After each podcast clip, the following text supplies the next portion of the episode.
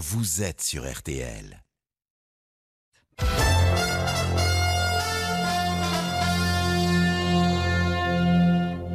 RTL. Je me suis mis à la boxe. Alors, euh, gaulé comme je suis, euh, autant te dire que c'est pas facile. Mais j'aime vachement ça. Un jour, je t'emmènerai me voir un, un entraînement de boxe, c'est pas beau. Édouard Philippe est l'invité du journal inattendu sur RTL. Mesdames et messieurs, ce soir, je suis heureux d'être entouré et je suis heureux d'être engagé. Monsieur le Président, Mesdames et Messieurs les députés, les bonnes politiques publiques permettent de changer la vie des Français. Pour reprendre les mots de Simone Veil, j'ai confiance dans notre capacité à progresser. Les amoureux du Havre n'ont pas besoin de la mer. La famille de mon père est à Brest depuis toujours. Mon grand-père a commencé sa vie euh, comme docker en fait. 12h30, 13h30, Il faut être euh, à la fois conscient du pouvoir euh, que tu peux avoir, conscient qu'on te le prête, on te le confie et qu'on le reprendra quoi qu'il arrive. Le journal inattendu sur RTL avec Édouard Philippe et Anaïs Bouton. Là, tu es juste avant le combat, donc tu es à la pesée, et à la pesée, euh, il faut montrer que tu es affûté. donc, euh, tu te concentres, tu prends ta garde, et tu y vas. Bonjour à tous, bon week-end à l'écoute de RTL et du journal inattendu d'Edouard Philippe. Bonjour Monsieur le Premier ministre, Bonjour. ça va? Bah oui, très bien. Merci d'être avec nous et de partager ce moment avec les auditeurs de RTL. De ces 1145 jours passés à Matignon, il reste euh, des impressions.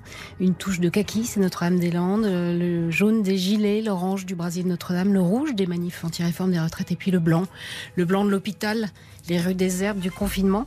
Et puis il reste aussi une ligne claire, la vôtre, noire et blanche, cette longue silhouette bien connue des Français désormais. Impression et ligne claire, c'est le titre du livre que vous avez écrit avec votre ami et conseiller Gilles Boyer aux éditions Lattès. Vous y expliquez ce que, ce que gouverner un pays comme la France veut dire. On va en parler. On va aussi parler de votre parti, Horizon, et puis un peu de votre jardin secret, des livres que vous aimez, de la musique que vous aimez. Et en choix de musique, vous êtes assez étonnant. Hein Ah bon? Ah ouais? Non Bon, bah, je sais pas. on va voir ça. Monsieur le Premier ministre, vous êtes le rédacteur en chef de cette émission. Voici les titres de votre journal. Six ans après l'horreur, les commémorations des attentats du 13 novembre s'annoncent plus symboliques que jamais avec le procès en cours. Morad Jabari suit les cérémonies pour RTL. La COP26 qui joue les prolongations, un nouveau texte sur le réchauffement climatique est en ce moment à l'étude à Glasgow. On verra ça avec notre envoyé spécial, Marie Billon.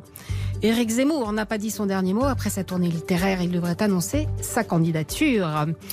Accusé d'avoir organisé l'agression de sa coéquipière au PSG, Aminata Diallo a démenti aujourd'hui, ses parents prennent sa défense, un document exclusif RTL. Gros enjeu ce soir en football, une place pour la prochaine Coupe du Monde au Qatar. Les Bleus affrontent le Kazakhstan au Parc des Princes. Match à retrouver bien sûr sur RTL et sur M6. Et puis évidemment, un point sur la Transat Jacques Vabre, partie du Havre la semaine dernière. Et quand on dit le Havre, on dit météo. Pourquoi pas? Valérie Quintin, euh, on, peut, on peut faire la météo aujourd'hui et on doit parler du Havre. Oui, alors on peut parler du Havre. Et en plus, le Havre fera partie des rares villes qui vont profiter d'un petit peu de soleil. Alors cet après-midi seulement, parce que pour l'instant, c'est quand même pas mal bouché. Comme pratiquement partout en France, on a du soleil actuellement près de la Méditerranée. Un soleil qui va gagner le sud du Massif central, les Alpes. Et puis la Normandie, la Bretagne et même les Pays de Loire, voire la Charente-Maritime, ont récupéré donc quelques éclaircies passées la mi-journée. Pour les autres, on garde la grisaille jusqu'à ce soir avec quelques averses et des températures qui remontent.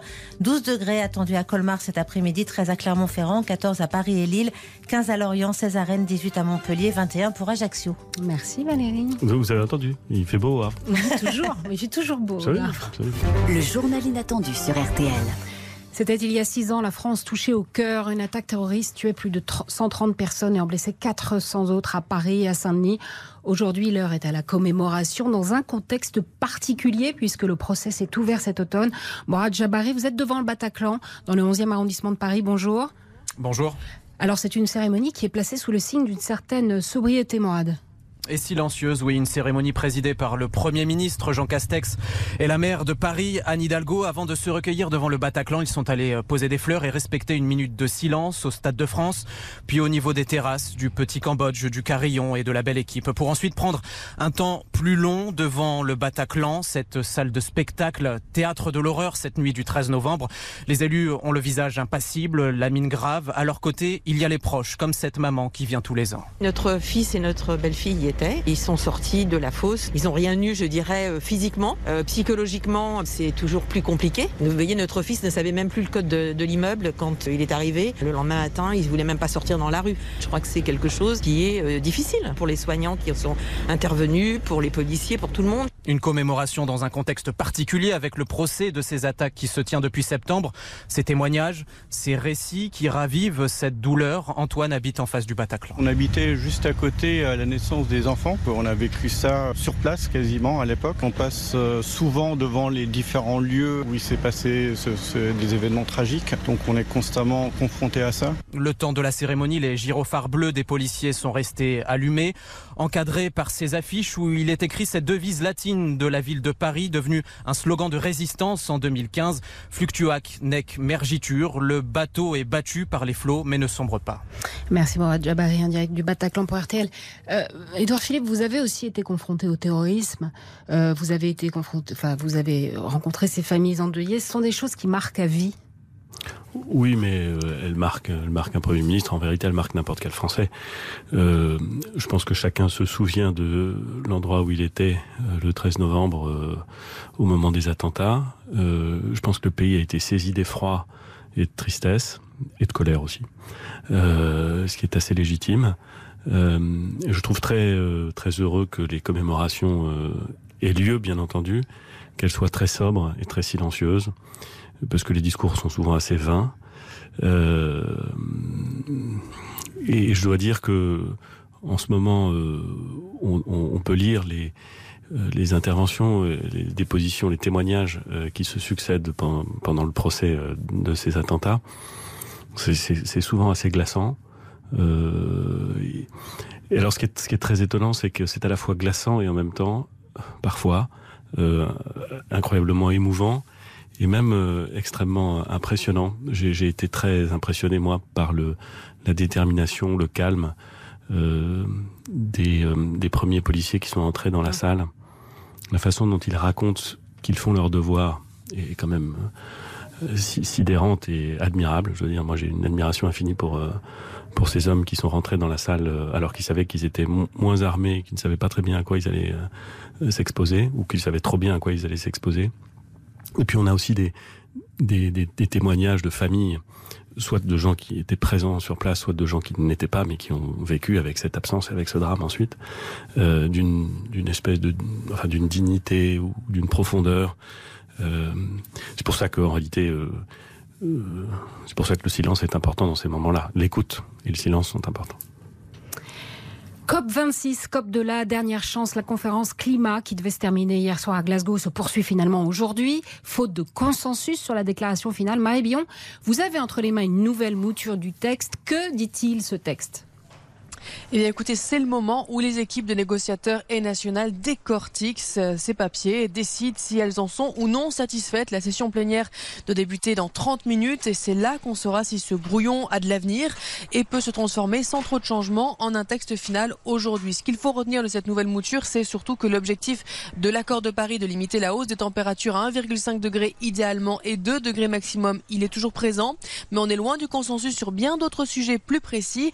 La présidence britannique envisage malgré tout de conclure cette COP26 d'ici la fin de la journée. Marie Billon en direct de Glasgow pour RTL. La COP26, ça vous inspire, Edouard Philippe? Écoutez, c'est un exercice, je, je sais qu'il y, y, a beaucoup de gens qui pensent que c'est euh, un exercice vain, parce que ce serait un exercice de discussion, de négociation, et qu'au fond, au mieux, on évoquerait des principes ou des urgences et des nécessités, et au pire, il ne se passerait rien. Moi, je crois que c'est un exercice nécessaire, qui n'est pas suffisant, mais qu'il est nécessaire. D'abord parce que, comme c'est un problème mondial, on a intérêt à ce que les États du monde se réunissent pour en parler. Je veux dire, on, sinon on ne résout rien. Donc, il est véritablement nécessaire et en plus, il est, il est, il est nécessaire parce qu'on a besoin de mettre en place des politiques qui sont communes, qui sont convergentes. Bon, est-ce qu'il est suffisant? Bien sûr que non. Ce qui compte, c'est moins ce qu'on dit que ce qu'on fait en la matière. Et donc, il faut derrière que des solutions convergentes soient mises en place, que des coopérations puissent être euh, mises en œuvre. Et, et on voit bien que c'est un, c'est un exercice délicat. Si on prend simplement le, la question de l'énergie je pense que chacun a pu constater qu'en dépit d'un constat qui est partagé dans le monde, qui est connu, qui est même plus vraiment discuté, il y a encore quelques climato-sceptiques, mais enfin, vraiment, ils sont là si j'ose dire, pour le, folklore désagréable. Euh, et ben, en, dépit de ça, euh, vous avez un certain nombre d'États qui, pour répondre à des problèmes immédiats, décident de, repasser à la combustion du, euh, du charbon pour créer de l'électricité. C'est vrai, euh, on l'a vu euh, en Allemagne, c'est vrai en Chine, et c'est vrai ailleurs. bah, bah, voilà, on sait qu'il y a un sujet. D'ailleurs, ces États ne le contestent pas. mais on est encore un, tout petit peu en retard par rapport à ce qu'il faut faire. Et je, et je dis ça en accusant personne, parce que la vérité, c'est que tous individuellement, on pourrait faire ce constat qu'on sait qu'il y a un problème, et puis quand on regarde dans notre vie de tous les jours et qu'on se demande si vraiment on en tire les conséquences tout le temps, ah bah à mon avis, euh, chacun d'entre nous peut se dire qu'on a encore un petit peu des progrès à faire. En tout cas, moi, je me le dis souvent. C'est à Bordeaux, devant 1300 supporters chauffés à blanc, qu'Éric Zemmour a terminé sa tournée littéraire, qui n'a plus de littéraire que le nom. Le polémiste a parlé d'économie hier, un discours de campagne adressé aux artisans, aux commerçants, alors qu'il est toujours pas candidat. William Galibert, il va quand même bien falloir qu'il se déclare un jour, Éric Zemmour. Oh oui, ça va finir par arriver, mais vous l'avez dit hier soir à Bordeaux, Éric Zemmour, il a surtout parlé de fiscalité, de simplification administrative, et il a promis de mettre fin, je cite, à l'enfer bureaucratique. Donc bon, ça fait longtemps que cette tournée littéraire est devenue un prétexte pour faire de la pure politique. Le défi, là, pour ses équipes, c'est de maintenir l'attention sur lui. Alors maintenant, la promo de son bouquin s'est terminée, nous disent ses proches. Un premier meeting de campagne est prévu en décembre, d'après son entourage, peut-être le 5 décembre, peut-être au Zénith de Paris. Ça serait faire une queue de poisson aux républicains qui auront désigné leur champion la veille. Sa déclaration officielle de candidature aurait lieu un peu avant ce premier meeting, mais on ne sait ni où ni comment. En tout cas, ça ne devrait pas être mercredi prochain puisqu'Éric Zemmour doit être jugé pour provocation à la haine raciale après des propos sur les mineurs isolés qualifiés d'assassins. Ces mots qui ont déjà valu 200 000 euros d'amende à sa chaîne CNews, condamnée par le CSA. Merci William Galibert du service politique de RTL. Édouard Philippe, de quoi Éric Zemmour est-il le nom? Écoutez, je ne sais pas. D'ailleurs, je n'ai pas envie de théoriser sur Eric Zemmour. Je ne le connais pas. Euh, je n'aime pas ce qu'il dit. Euh, et hum, les courants historiques euh, ou de pensée dans lesquels il s'inscrit sont des courants de pensée dans lesquels je ne me reconnais pas. voilà. Donc, j'arrête d'écouter quelqu'un quand il explique que Pétain a voulu sauver des juifs. Euh, j'arrête d'écouter quelqu'un quand il laisse à penser que le général de Gaulle aurait pu s'inscrire dans la même logique que euh, Pétain. Voilà, j'ai pas d'autre chose à dire. France-Kazakhstan ce soir pour une place à la Coupe du Monde au Qatar l'année prochaine. Les adversaires des Bleus sont la 125e nation du foot. L'échec euh, n'est donc pas une option, Philippe Sansfourche. Alors il ne l'est jamais, hein, mais d'autant plus en pareille circonstance. Une victoire et le ticket pour le mondial sera validé.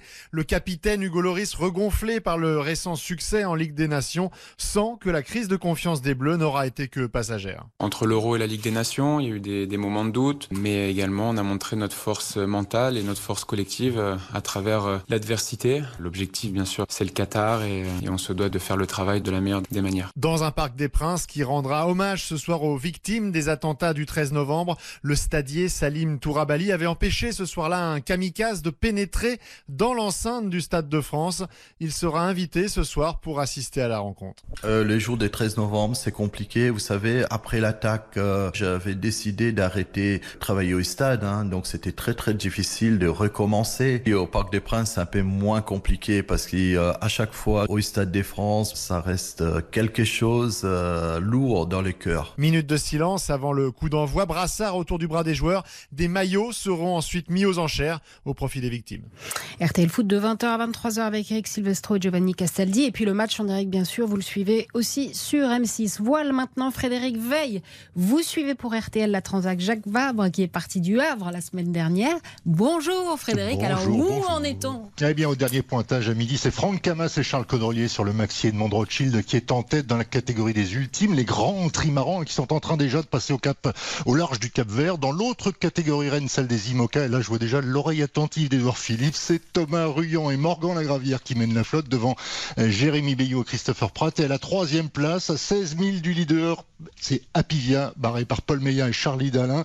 Charlie Dalin qui est actuellement au large des Canaries, que j'ai pu joindre ce matin pour lui demander bah, s'il avait un petit peu plus chaud que dimanche dernier lors du départ du Havre. Ouais, ouais, complètement. Euh, ouais, c'est assez agréable. Là, il fait, dans le cockpit, il fait 20 degrés 5 déjà. Ouais, c'est assez agréable ce, ce changement de, de, de saison euh, express euh, quand on descend l'Atlantique. Charlie, euh, Édouard Philippe, le maire du Havre, est avec nous en ce moment. Est-ce que vous avez un, un message à, à lui dire pour lui donner de vos nouvelles Parce qu'on sait que c'est votre premier supporter? Ah, bah, je lui, euh, je lui passe le, le, le bonjour. J'espère que le bateau sur lequel il était pour le départ n'a pas trop, a pas trop bougé, parce que c'est vrai qu'il y a quand même pas mal de mer dans, dans la baie du Havre pour le départ et qu'il a quand même réussi à, à apprécier le, le départ mal, malgré tout. C'est un bon marin, euh, Édouard Philippe? Euh, Ouais, ouais, carrément. Un petit peu d'entraînement encore et je pense qu'il sera bon pour, pour une transat Jacques Vabre. Ah, ça veut dire que la prochaine, c'est avec vous qui va la faire Ah, peut-être. Voilà, enfin, c'est peut-être un petit peu tôt pour, pour, pour l'annonce, on ne s'est pas, pas coordonné, mais, mais, mais peut-être, on ne sait jamais. non, je rigole, je crois, que, je crois qu'il préfère la, la vie de terrien à la vie de, à la vie de marin. Alors? Vous préférez la bah, C'est-à-dire que si Charlie veut gagner la prochaine, il vaut mieux qu'il parte avec moi. Que moi, j'ai pas du tout son niveau et je suis pas sûr que je saurais faire une. Enfin, je suis même certain que je ne saurais pas faire une course de cette euh, intensité et de cette technicité. Et puis, puis faut.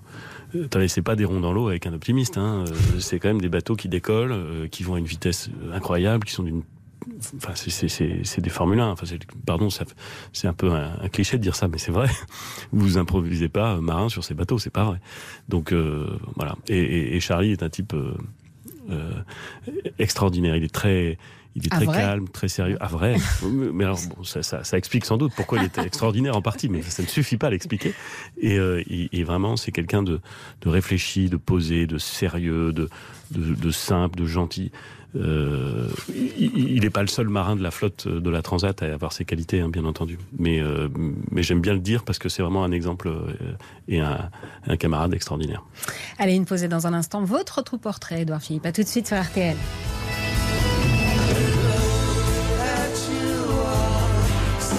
While my guitar gently wipes. C'est pour vous ça, hein vous aimez ça Whips, whips Oui, ouais, je crois. Ah oui, ok. whips, ouais, je crois. Ouais.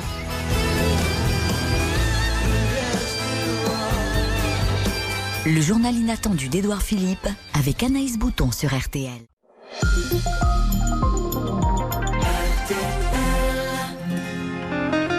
Le journal inattendu d'Edouard Philippe avec Anaïs Bouton sur RTL. Je lui dirai les mots bleus, les mots qu'on dit avec les yeux, parler. De retour dans votre journal inattendu, Edouard Philippe, sur l'art des mots bleus. Vous avez choisi, mais par Bachoum, pourquoi parce que, bah, parce que j'adore euh, Bachoum, d'abord. Enfin, j'adore, j'aime beaucoup. Et, et, puis ensuite, parce que j'aime bien les reprises. En fait, je trouve que c'est très intéressant. Alors, les reprises, ça peut être euh, horriblement raté. Et parfois, c'est incroyablement réussi. Celle-ci, par exemple, est, est, superbe. La chanson originale de Christophe est très belle. Mais chantée par Bachung, elle prend une dimension euh, un peu sombre, un peu encore plus désespérée d'une certaine façon. Et, euh, et, elle est très belle. Et j'aime beaucoup écouter les reprises de chansons que j'aime bien, parfois Par complètement déconnantes et parfois euh, très inspirantes. Alors après les mots de Christophe, vos mots à vous, c'est l'heure de votre autoportrait. Alors j'ai 51 ans, je suis marié, je suis père de trois enfants et mère du Havre. J'ai publié quatre livres, dont deux romans. J'aime la Sicile, euh, l'Italie, les boutons de manchette, le whisky non tourbé. J'aime flâner dans les librairies, au Havre à la Galerne ou à Paris euh, chez Galignani. J'aime les peinés à l'Arabiata, le Soleil, Mohamed Ali, jouer au baby-foot. J'aime la bière blonde, le Mont Saint-Michel, Jet Bartlett. J'adore téléphoner en marchant. J'aime Alexandre Dumas, que je tiens pour le plus grand écrivain français. J'adore son père, le général Dumas, que je tiens pour le personnage le plus extraordinaire de la Révolution française. J'aime les bonbons Haribo, marcher sur les quais de Paris. J'aime euh, Vito Corleone, les religieuses au café, les nocturnes de Chopin, Goya, le peintre, pas la chanteuse, quoique je n'ai rien contre la chanteuse. Euh, j'aime l'huile d'olive, j'aime Bruce Springsteen, j'aime John Le Carré, j'aime la bibliothèque du Havre. En revanche, je n'aime pas euh, les petits chiens quand ils aboient, les gens en retard, la désinvolture, les gens qui essaient de vous passer devant une, dans une file d'attente, les plats en sauce. Euh, je n'aime pas les sols qui collent. Vous savez quand ça pègue, comme on dit à, à Marseille. J'aime pas beaucoup les huîtres. Je m'en excuse auprès des de ceux qui les élèves. Euh, je n'aime pas les monomaniaques. Je déteste les gens qui parlent fort au téléphone dans le train ou au restaurant. Je n'aime pas beaucoup faire la vaisselle. J'aime pas les, chaussures neuves. Vous savez, quand elles sont un peu rigides et qu'elles vous font mal aux pieds, je déteste l'odeur du chou-fleur. Je n'aime pas les pulls qui grattent. Euh, je supporte pas les gens qui se collent à vous sur l'autoroute pour vous doubler. Je n'aime pas les parapluies et je déteste les gens qui lisent très vite des listes. Vous n'aimez pas les parapluies. Mais qu'est-ce que c'est que ça? Bon, alors, attendez. Un autre portrait de vous, celui de Français, qui a été rencontré à Marseille par Étienne Baudu, vous allez voir. Moi, je trouve que c'était le plus sympathique et que c'est dommage qu'il soit plus là. Mais je pense qu'il était un peu freiné dans ce qu'il avait vraiment envie de faire euh, ben, par notre président, voilà. La bascule de Macron définitivement euh, à droite, à mon sens. Pour les 80 km/h, de toute façon, après, euh, il a eu la main un moment, mais après, euh, ils ont lâché. Hein, après. Bah, une bonne chose, non. En tout cas, de ce point de vue-là, il m'a pas convaincu. Il était Premier ministre lorsqu'on a dû faire le premier confinement. C'était une décision très difficile à prendre et j'ai de l'admiration. Il a assumé ses décisions. Il a tout eu, c'était pas facile pour lui, mais en même temps, euh, bon, il a pris en charge à son actif des choses euh, qui m'ont pas convenu, dont la- les retraites en tout cas. C'est un homme élégant. Voilà. Après, pour moi, il a trahi quand même. euh, il est parti du côté de Macron. Hein. Il fait partie de ces gens qui ont entraîné une partie des LR vers Macron. Aujourd'hui, euh, il faut lui souhaiter bonne chance en tout cas. S'il décide de faire quelque chose euh, au niveau national, pour moi, c'est un homme qui est intègre, qui a été extrêmement courageux. Alors, si vous voulez bien, Monsieur le Premier ministre, on va, revenir sur deux, trois de ces phrases qui font écho à ce que vous avez écrit dans votre livre Impression et ligne claire. C'était le plus sympathique. Vous êtes l'homme politique préféré des Français avec 60% de bonnes opinions, selon le dernier baromètre IFOP pour Paris Match. Est-ce que c'est parce qu'on vous entend pas? Qui, si, c'est le cas, ça dit beaucoup de choses sur euh, la société dans laquelle on vit et le monde politique euh, euh, aussi. Peut-être, peut-être pas, j'en sais rien. Franchement, je suis moins bien placé pour vous dire. À vrai dire, ce qui est certain, c'est que je n'essaie pas de parler tout le temps. Je n'essaie pas de commenter l'actualité tout le temps parce que je pense que c'est assez vain. Euh, et que il, il vaut mieux parler quand on a des choses à dire. Alors, vous avez eu des choses à dire, puisque vous avez, euh, il y a, il y a un mois, monté le parti Horizon. C'est un parti de droite, c'est un parti de gauche, c'est un parti pour quoi faire? Bah, c'est un parti pour peser et pour essayer de faire en sorte que les idées sur lesquelles euh, un certain nombre de gens se retrouvent euh, puissent être dans le débat public et puis puissent donner lieu à des à des mesures qui ensuite le- les- leur permettent de, de s'incarner dans, dans la réalité. Euh, c'est toujours ça un parti politique. Un parti politique au fond c'est un Mais c'est de instrument. droite, là, c'est un parti de droite, Horizon? Je, je suis toujours un tout petit peu hésitant à vous répondre parce que moi je sais que je viens de la droite, euh, mais je connais beaucoup de gens qui, euh, qui qui sont à droite qui pensent que je ne suis pas vraiment la vraie droite. Je sais pas très bien ce que ça veut dire d'ailleurs. Et quand je parle à, à mes amis de gauche, ils ont tendance à penser que je suis pas non plus la vraie gauche. Alors au fond, j'ai arrêté de me poser la question et puis j'ai essayé de réfléchir à quelque chose qui me paraît beaucoup plus important, qui est euh, le fond euh, et, et dans quel monde nous vivons et quelle stratégie on essaie de monter pour euh, faire avancer le pays. Et ce qui me paraît euh, souvent un peu déconcertant dans le, débat public français, et sans doute est-ce que j'en ai euh, ma part de responsabilité, hein, je la prends bien volontiers, c'est que on, ne parle pas beaucoup de sujets qui pourtant me paraissent essentiels parce qu'ils déterminent assez largement, en tout cas ils conditionnent assez largement la façon dont nous allons pouvoir vivre dans les années qui viennent. Par exemple, on parle très peu dans le débat public français de la technologie. Euh, on parle très peu de cette révolution technologique que nous vivons tous et que tous les Français vivent et qui parfois est extraordinaire tant elle nous, elle nous offre des possibilités nouvelles et qui en même temps est extrêmement inquiétante, euh, parfois sur le plan des libertés ou, ou, de la, de la, du respect de la vie privée, mais parfois sur, sur d'autres plans. Et, et ben je trouve qu'on en parle très peu. De la même façon, on parle beaucoup de mesures immédiates qu'il faudrait mettre en place pour améliorer tel ou tel sujet, et c'est très légitime, et on ne parle pas beaucoup de la stratégie, c'est-à-dire de ce que nous voudrions faire de la France à l'horizon 2040-2050. Et, et moi, ça me frappe parce que dans une ville, euh, c'est vrai au Havre, mais c'est vrai dans toutes les villes de France, dans une entreprise, c'est pas du tout la même chose. Enfin, quand même, dans une entreprise, vous vous posez la question de l'endroit où vous voulez arriver. Vous vous posez pas d'abord la question des, des mesures à, à mettre en œuvre. Vous vous posez d'abord la question de la stratégie. Et moi, je trouve que dans notre pays, le débat sur la stratégie, le débat collectif sur à quoi nous voulons ressembler en 2030, à quoi nous voulons ressembler en 2050, eh ben ce débat-là, au fond, il existe très peu. Et comme il existe très peu, je crois que bien souvent, nous avons des mesures qui sont parfois excellentes, qui sont parfois insuffisantes mais bonnes, et qui sont parfois mauvaises, mais qui s'inscrivent au fond dans une espèce de désordre intellectuel. Et, moi, ce que je voudrais, c'est réfléchir à la stratégie. Qu'est-ce qu'on veut faire de la France à l'horizon 2040 et 2050 Pas simplement parce que j'aimerais réfléchir, je suis pas un intellectuel, mais parce qu'il me paraît que si nous n'avons pas de stratégie, alors nous ne pouvons pas avoir de bonne politique. Vous êtes perçu parfois un peu comme rigide, comme droit dans vos bottes. Ils le disent là dans le petit sujet. Vous ne lâchez pas les choses. C'est un regret, non, parfois, par des... exemple sur la taxe carbone. Ou... Mais il y a des choses, il y a des choses que je suis tout à fait prêt à lâcher, puis il y a des choses que je suis pas prêt à lâcher. Et, et, et, parfois on se trompe quand on lâche pas, ou parfois on se trompe quand on lâche.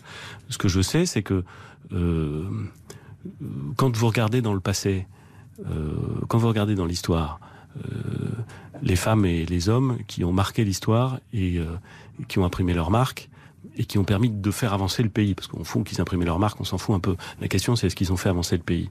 Bah, Souvent, vous avez des, des, femmes et des hommes qui étaient extrêmement, euh, non pas rigides, mais déterminés à faire avancer le pays et qui ne s'arrêtaient pas à la première opposition venue.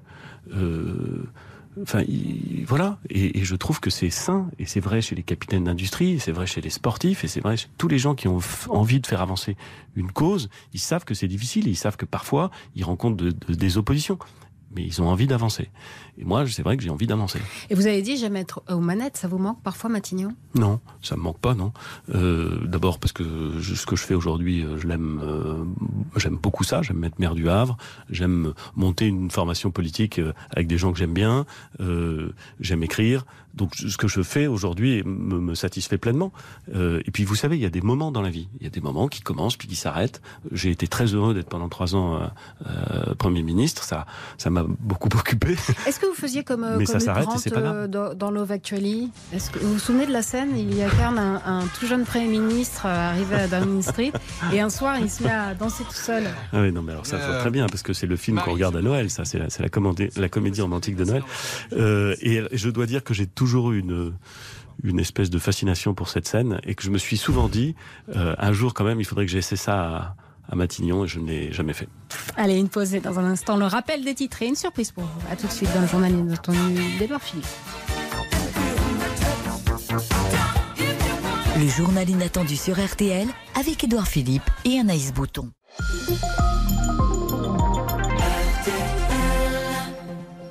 Oui, on, on est un peu en retard, il est 13h02 sur RTL.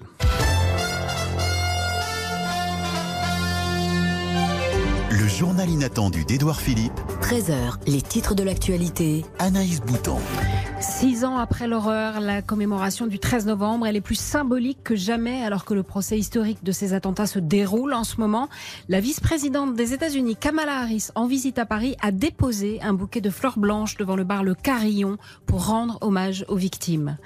Toujours pas de fumée verte à Glasgow. La COP26 s'éternise avec un espoir, celui de prendre enfin de vrais engagements pour la planète. Dans sa nouvelle déclaration, la conférence réclame la réduction du charbon et des objectifs climat accélérés. Football, un ticket pour une place au prochain mondial. C'est ce que les Bleus visent ce soir. Les joueurs de Didier Deschamps affrontent le Kazakhstan. Un match à retrouver sur RTL et sur M6. Vous allez regarder le match, euh, monsieur le Premier ministre? Euh, je, je ne sais pas encore, mais c'est possible. La météo, à vous, Édouard Philippe. Oui, voilà. Alors, le, le temps cet après-midi. Euh, alors, au, au, Havre, il fera beau, et sinon, il y aura beaucoup de grisailles et de faibles averses sur la plupart des régions en dehors du sud-est, ce qui est assez habituel, puisque le soleil s'imposera des Alpes à la Méditerranée. Euh, pour les régions à l'ouest, depuis la Normandie, donc euh, de, depuis le Havre, puisque le Havre c'est la plus grande ville de Normandie, jusqu'à jusqu'aux Charentes, euh, euh, ces régions vont également profiter de quelques belles éclaircies au fil des heures. Les températures seront comprises entre 9 et 21 degrés des Vosges à la Corse. Il fera 12 degrés à Colmar, 13 degrés à Toulouse et 14 degrés à Paris comme au Havre, ce qui veut dire qu'il fera donc plus chaud au Havre qu'à Toulouse. Merci, Monsieur le Premier ministre. Alors, on a une surprise pour vous. Droite, plus haut, plus haut, la droite. Enchaîne, 4 coups, 5 coups. Amina Zidane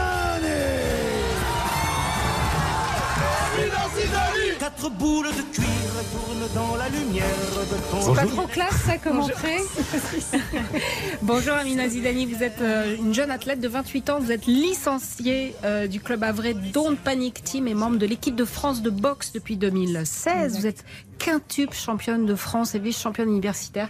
Alors comment vous vous connaissez tous les deux? C'est une belle, belle surprise ça pour vous euh, Écoutez, Edouard Philippe.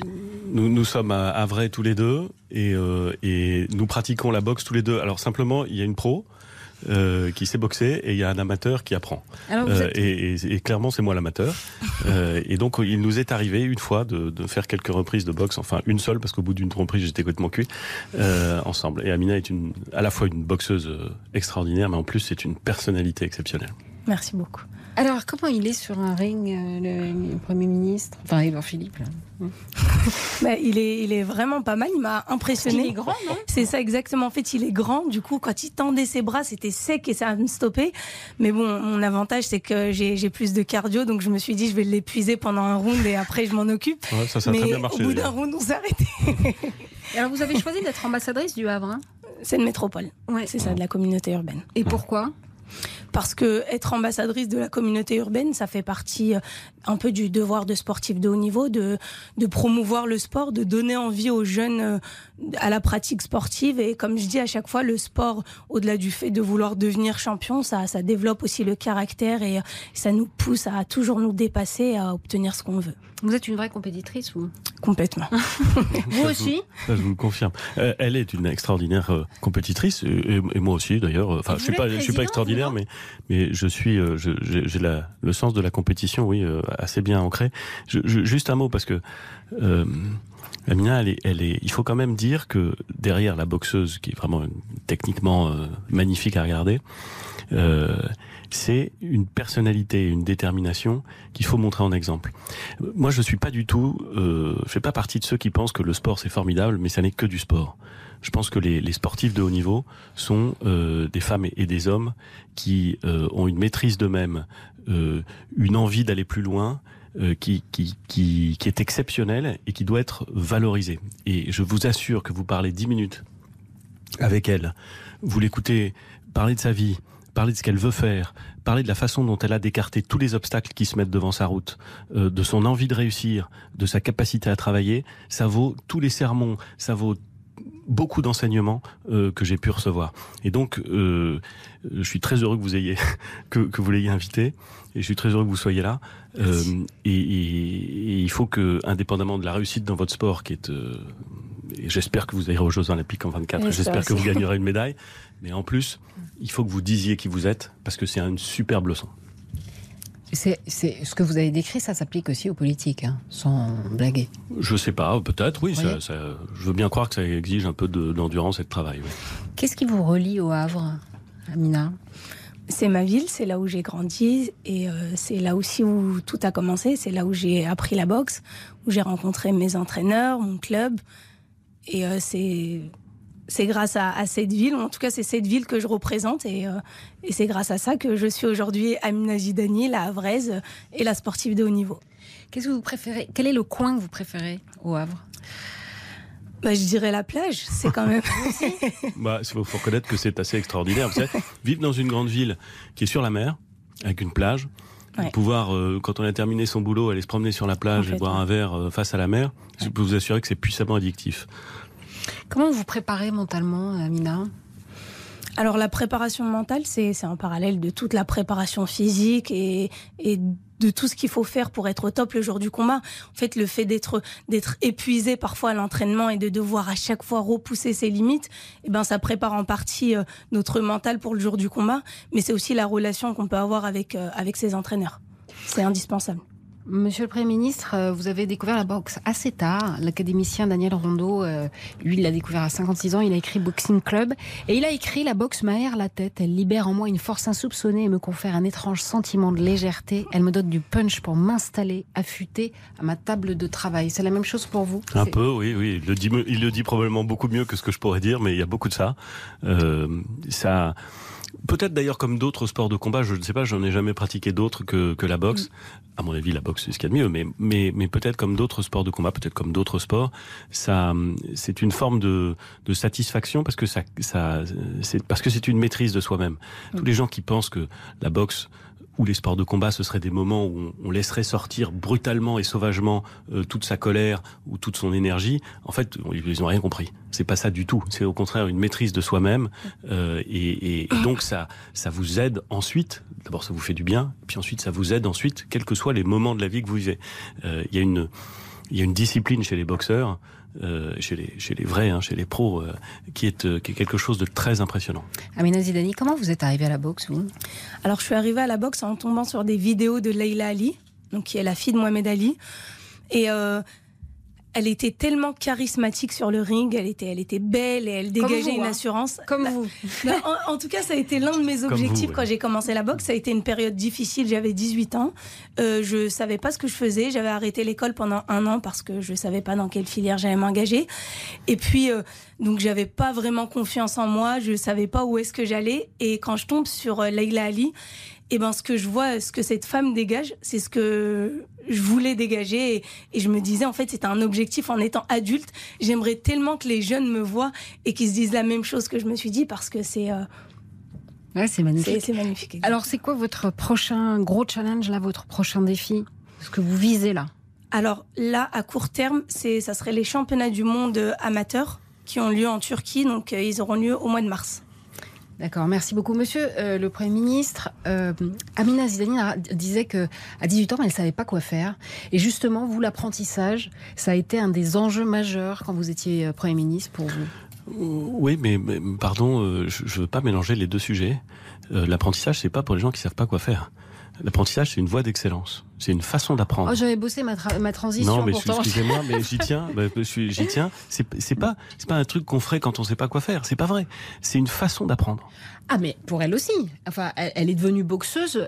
Elle, vous explique qu'elle a, passé un an euh, à un peu de ah, galérer. Elle a trouvé sa voie. Elle a trouvé sa voie. Elle a trouvé sa voie. Eh bien, vous allez voir, Romy, et là aussi, ah. trouver sa voie. Nicolas l'a rencontrée dans les Côtes d'Armor au garage de Créache de Plérin, près de Saint-Brieuc. Elle a 15 ans et elle suit une formation en apprentissage et elle va devenir aussi douée au mécanique que, que Camina euh, en boxe. Vous allez voir. Tendez bien l'oreille, elle vous pose une question à la fin. Ah. Passionné depuis sa plus tendre enfance par les moteurs, Romy, 15 ans, est beaucoup plus à l'aise devant les belles mécaniques que sur les bancs de l'école. Motivé par ce contrat en alternance nouvelle formule, Romy perçoit 638,66 euros net par mois. J'ai décidé de commencer un petit peu avec ma famille et puis après, vu que ça m'intéressait vraiment, je me suis dit autant faire un apprentissage. Romy passe une semaine au centre de formation et trois dans l'atelier où Quentin, l'un des mécanos, est de bons conseils. On ouvre le capot. Qu'est-ce que tu regardes quand tu fais la vidange euh, la les principes des pneus Voilà, déjà. Bah, le pneu en lui-même. Voilà. Voir s'il n'est pas euh, écorché ou s'il n'est pas, pas crevé ou s'il n'y a pas un coup dedans. Et après ça Les plaquettes, si elles sont à changer ou pas et euh, voir l'état des disques aussi. Elle a su très bien s'intégrer auprès de nous tous. Dans une équipe de garçons, ça donne du dynamisme au garage et franchement, c'est très bien. Romy touche à tout, y compris l'électronique, même si porter une jante, c'est parfois un peu sportif. Les pneus en soi, ça va encore la force, avait un petit à petit. C'est encore un petit peu dur, mais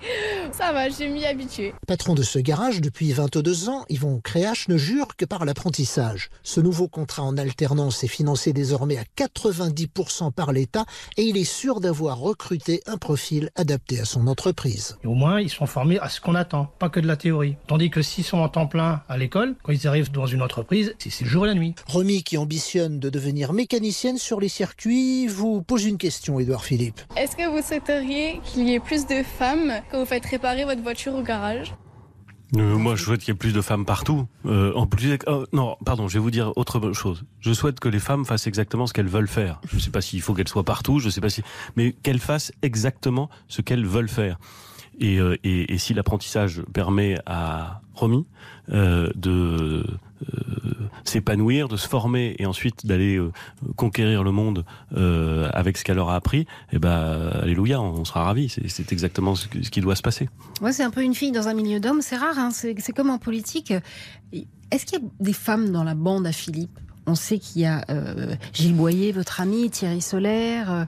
il y a des femmes autour de vous? Euh, oui, bien sûr. Euh, Il y a euh, des gens qui travaillent avec moi, il y a des femmes et des hommes. Euh, J'ai j'ai- j'ai une, une bande de potes. Alors parfois on me dit que ma bande de potes est un peu masculine. C'est vrai que ma bande de potes est un peu masculine. Bon ben voilà, mais je c'est C'est le pas principe grave. d'une bande de potes. Bah oui, c'est c'est je dois pas être le seul à mon avis. Vous voyez, Euh, je pense que je crois pas que ce soit très grave. Euh, mais j'ai eu, j'ai- je, je travaille aussi avec des collaboratrices ou avec euh, des amis qui sont maires, des femmes maires, ou avec des amis qui sont députés, qui sont des femmes députées, et, et ça marche très bien, et ça se passe très bien, et c'est et c'est parfait. J'ai pas de sujet là-dessus. Merci beaucoup Amina Zidani d'être venue nous voir. Et alors, euh, je ne sais pas ce qu'on vous dit pour les JO et pour la Turquie là, mais on est de tout cœur avec Merci. vous. Du Et travail, du travail, du ouais, travail. On entendra parler de vous encore sur RTL. J'en suis sûre. Euh, on va euh, là, on va passer à une prochaine partie. Mais en attendant, un petit groupe dont vous êtes fan. C'est vrai. Ah oui, absolument. C'est quoi ça? Ça c'est euh, Dire Straits, Heavy Fuel. Exactement, monsieur.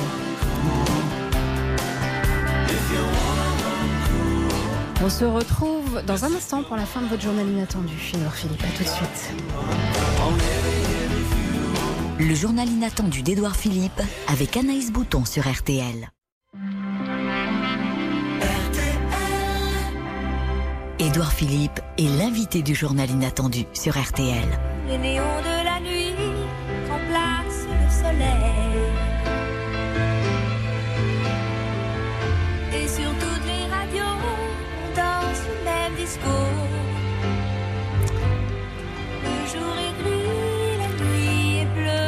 De retour dans le journal inattendu d'Edouard Philippe sur euh, Monopolis de Starmania, chanté par France Gall. Une chanson qui est à la fois euh, visionnaire et nostalgique. Elle vous rappelle, euh, elle vous rappelle votre père? Non, bah, en fait, c'est, je me suis longtemps demandé pourquoi est-ce que j'aimais cette chanson-là et pourquoi est-ce que j'aimais Starmania d'ailleurs. Et, je crois que c'est parce que c'est euh, un album et des chansons que j'ai découvert quand j'étais jeune enfant et que j'aimais bien. Et mes parents les aimaient bien aussi. Et ça n'a pas beaucoup vieilli. Enfin, ça a évidemment vieilli et en même temps, ça reste toujours euh, tout à fait remarquable. Donc c'est vrai que ça me fait penser à des, à des, à des dimanches après-midi dans le salon où il y avait cette musique qui passait. Et c'est un excellent souvenir. Et c'est une très bonne musique. Sa voix est incroyable sur cette, sur cette chanson. Hyper aiguë, hyper claire. Euh, On monte un peu Pascal ça. Ça nous- Euh, vous dites que c'est votre père qui vous a donné euh, le goût de la littérature. Dans quelques belles pages de, votre livre, Le- Les hommes qui disent que c'est lui qui vous emmenait à la bibliothèque. Vous avez, euh, il est mort en 2014. Vous avez vu son état de santé se dégrader. Est-ce que ça a entraîné pour vous une, modification de ce que vous pensiez sur la fin de vie comme homme politique, du coup? Moi, j'ai grandi avec un père qui était malade. Euh, ça se voyait pas euh, tout le temps, euh, mais il était malade. Il était malade avant que je naisse, donc bon. Et puis à la fin de sa vie, sa maladie a empiré, empiré, empiré, et c'est lui qui a décidé d'arrêter ses traitements. Il a décidé d'arrêter sa dialyse parce qu'il était diabétique et il en avait assez qu'on lui coupe l'orteil, puis ensuite le pied, puis ensuite le genou. Donc il a décidé que ça allait bien et que maintenant ça, on allait arrêter. Et c'était un choix euh, très impressionnant. C'était un homme d'une très grande dignité, euh, avec euh, une, une vie familiale extrêmement heureuse. Vous l'avez compris quand il a fait ce choix? Très bien. Très bien, et j'étais très impressionné par, euh, je vous dis, par la- à la fois la, la force de sa résolution et sa capacité à expliquer pourquoi il faisait ce choix et qui n'était pas du tout un choix d'abandon, mais qui était un choix au contraire de. Ouais. J'ai dit parfois c'était une mort d'empereur romain, vous voyez, c'était bah, à son échelle, c'était euh, de je décide du moment. Voilà. Donc ça m'a évidemment beaucoup fait réfléchir. Euh, et moi, je fais partie de ceux, et je pense qu'on est très nombreux, qui s'interrogent beaucoup sur ces questions de fin de vie. Parce qu'on a tous autour de nous, euh, ça m'arrive, ça arrive probablement à tous ceux qui nous écoutent, euh, des parents, des grands-parents qui sont dans une situation, ou parfois des enfants, qui sont dans des situations euh, où il n'y a plus d'issue et il y a beaucoup de souffrance et il y a beaucoup de questionnements. Euh, et en même temps, c'est pas des questions simples. Qu'est-ce que la loi doit autoriser? Qu'est-ce qu'elle doit interdire? Euh, Et donc moi, je fais, je fais partie de ceux qui s'interrogent et, et je revendique de, je revendique de me poser des questions. Je revendique d'avoir besoin d'écouter des philosophes, euh, des scientifiques, des médecins, peut-être aussi parfois des autorités euh, spirituelles euh, et religieuses, euh, pour se faire une idée de ce que nous devons à la fin accepter dans notre société sur cette question redoutable de la fin de vie. Je suis toujours un peu sidéré par les gens qui ont des idées extrêmement simples et extrêmement maximalistes en la matière. Soit qu'ils seraient totalement contre, soit qu'ils seraient totalement pour telle ou telle solution. Moi, je, je- je reconnais que j'ai besoin de réfléchir encore un peu là-dessus. Et en général, vous frottez votre cerveau à celui des autres, comme dit Montaigne. Mmh. Euh, donc vous lisez. Parmi les auteurs que vous, que vous aimez, que vous lisez en anglais, il y a un, un maître du roman noir, R.G. Ellory. Bonjour R.G. Ellory, vous publiez Le Carnaval des ombres chez Sonatine. Yes. Comment vous êtes connus tous les deux? Comment vous avez connu le, Premier ministre Édouard Philippe?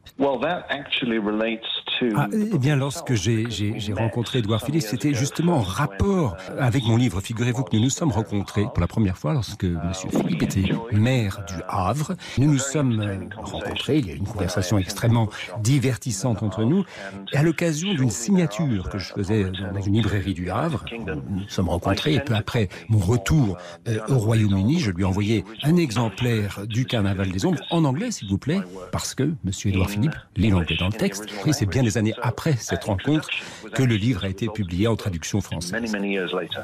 Mais mo- moi, je dois dire que je connaissais euh, Roger depuis euh, bien longtemps. Je le lisais avec plaisir. J'aime bien les, les polars, j'aime bien les livres noirs. Et la première fois que je l'ai rencontré, donc en effet dans cette librairie qui s'appelle La Galerne, qui est une exceptionnelle euh, librairie euh, au Havre. Et, mais j'étais comme un petit garçon, moi. Parce que quand je rencontre des auteurs, je suis comme un petit garçon. J'étais impressionné, j'étais hyper fier en fait de rencontrer euh, et ça a tout de suite marché entre nous. On, on, est, on a parlé très librement. Il a été ça m'avait beaucoup frappé à l'époque. Moi j'avais sorti déjà un roman mais enfin ça n'avait rien à voir avec euh, ce que lui avait l'habitude d'écrire. Et il a été extrêmement bienveillant. Et ensuite depuis on a on a des, longues discussions sur euh, ce que c'est qu'écrire sur la façon dont on écrit.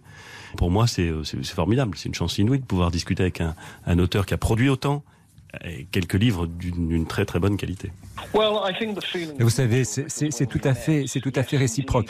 Nous avons toujours euh, justement parlé euh, de, de- de l'écriture, des écrivains, de, de littérature, et euh, la- l'amitié entre nous s'est maintenue pendant des années. Nous avons échangé des mails, et puis un jour j'ai eu le, le grand honneur de, de me rendre à Matignon sous, sous- sous sa tutelle, où nous avons là encore parlé beaucoup de, de littérature, de musique, de philosophie, des arts et lettres et autres. Les instants, les moments que nous passons ensemble, je m'en souviens toujours. Ils sont toujours tout à fait, tout à fait mémorables. Alors, moi, j'ai eu, je trouve que c'est un immense honneur pour moi d'être interpellé, pour ainsi dire, sur le plan intellectuel, sur le plan littéraire, par quelqu'un qui justement me reconnaît, qui me comprend à travers ce que j'essaye de faire dans, dans mes livres. Alors, cette amitié a commencé il y a de, de nombreuses années, et je, je pense bien qu'elle se, maintiendra jusqu'à la fin de nos vies respectives. I have no doubt about that. Mais on m'a dit que vous alliez peut-être écrire un livre ensemble avec Édouard Philippe. Well, this was uh, a very interesting. Effectivement, nous avons, nous avons parlé d'un tel projet lorsque nous nous sommes rencontrés. Je sais qu'effectivement, il s'intéresse aux Normands. En tant qu'Anglais, eh ben, évidemment, nous avons une, une relation toute particulière avec, avec les Normands, avec l'histoire des Normands. Alors c'est un, un projet, certes, euh, littéraire au départ, mais il est également animé par une- un intérêt mutuel pour la, pour la photographie. Euh, Est-ce que ce, ce projet aura lieu? Est-ce qu'il va se dérouler? Je ne sais pas. Enfin, quand nous en avons parlé, euh, tout était encore ouvert. Les lignes de communication entre nous restent ouvertes. Et si M. Philippe un beau jour se dit, ben voilà, nous allons travailler sur ce projet ensemble, quel que soit le sujet, je serais plus que ravi hein, de coopérer et d'y participer. D'abord parce que ce serait une aventure tout à fait passionnante, et puis surtout parce que, ben, comme lui, je m'intéresse à, à l'histoire, à la politique, à la philosophie, aux arts, à la littérature, à toutes sortes de choses qui pourraient justement motiver un projet commun. Alors voilà, nous verrons bien. Je sais que M. Philippe est un homme très occupé. Merci beaucoup, Monsieur Ellory. Thank you, John. Thank you, Roger. Euh, Et puis merci à Robert Wolfenstein d'avoir assuré la traduction de cet entretien. Edouard Philippe, on va pas pouvoir se quitter euh, sans que je vous repose la question que vous pose votre ami Laurent si bien dans son dans son film Edouard Philippe, mon pote de droite, à laquelle vous ne répondez pas. hein. C'est-à-dire, est-ce que euh, tu veux être président Vous demande-t-il. Alors, dans le premier épisode, vous dites tout non, et dans le dernier, vous ne répondez pas. Voilà. Non, doute. Bon, je vous remercie infiniment d'être euh, d'être venu et d'avoir choisi le journal inattendu pour venir à la rencontre des auditeurs de RTL. Je rappelle le titre de votre livre, coécrit avec Gilles Boyer aux éditions Lattès, Impression et Ligne claire. On va entrer dans l'histoire avec euh, Laurent Deutsch. Vous savez que Laurent Deutsch nous emmène toujours dans l'histoire. Bonjour Laurent. Bonjour Anaïs, bonjour Monsieur le Premier ministre. Alors, alors qu'est-ce qu'on fait aujourd'hui? Bonjour. Eh bien, aujourd'hui, nous allons plonger dans l'histoire d'une des femmes les plus importantes de notre histoire. Rien que ça, elle était lumineuse, elle était puissante, elle était intelligente, elle était visionnaire, elle était belle. Un petit peu comme vous, en fait, Anaïs. bah C'est oui. l'histoire d'Aliénor d'Aquitaine que je vous conte dans un instant. Merci Laurent, vous êtes chou. Merci, ben on va vous écouter avec grand plaisir. Merci infiniment Édouard Philippe d'être passé nous voir sur RTL et on se quitte sur un titre que vous avez choisi.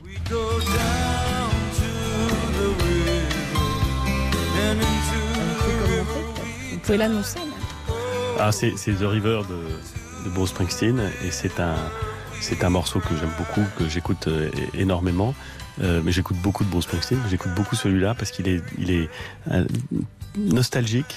Il raconte une histoire. Springsteen il arrive à faire ça. Il raconte des histoires. C'est- c'est des histoires complètes en fond dans une chanson relativement courte. Et, euh, elle dit beaucoup d'un milieu, le, milieu de l'ouvrier euh, euh, américain euh, qui a une vie difficile, qui a des plaisirs qui sont simples et qui sont contraints. Et il le fait avec une, une- à la fois une tendresse et une justesse qui est formidable. C'est un, un morceau énorme. Et puis alors il y a une version où avant, avant la chanson, il, il parle pendant 8 minutes. Il raconte une histoire, il raconte sa propre histoire avec son père. C'est merveilleux. Bon week-end à tous sur RTL. RTL, le journal inattendu.